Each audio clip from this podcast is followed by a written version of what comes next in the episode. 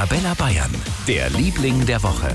Das ist diese Woche die Freizeitbeschäftigung Nummer eins seit dem Lockdown. Immer mehr Bayern puzzeln.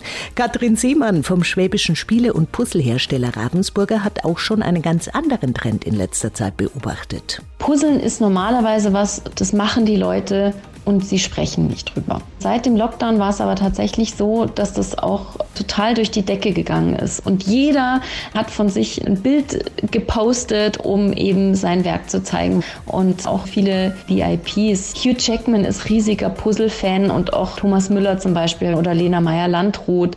Das ist letztes Jahr so richtig zum Trend geworden. Das beliebteste Puzzle ist bei Ravensburger übrigens das mit 1000 Teilen. Für ganz Bayern, der Liebling der Woche auf Arabella Bayern.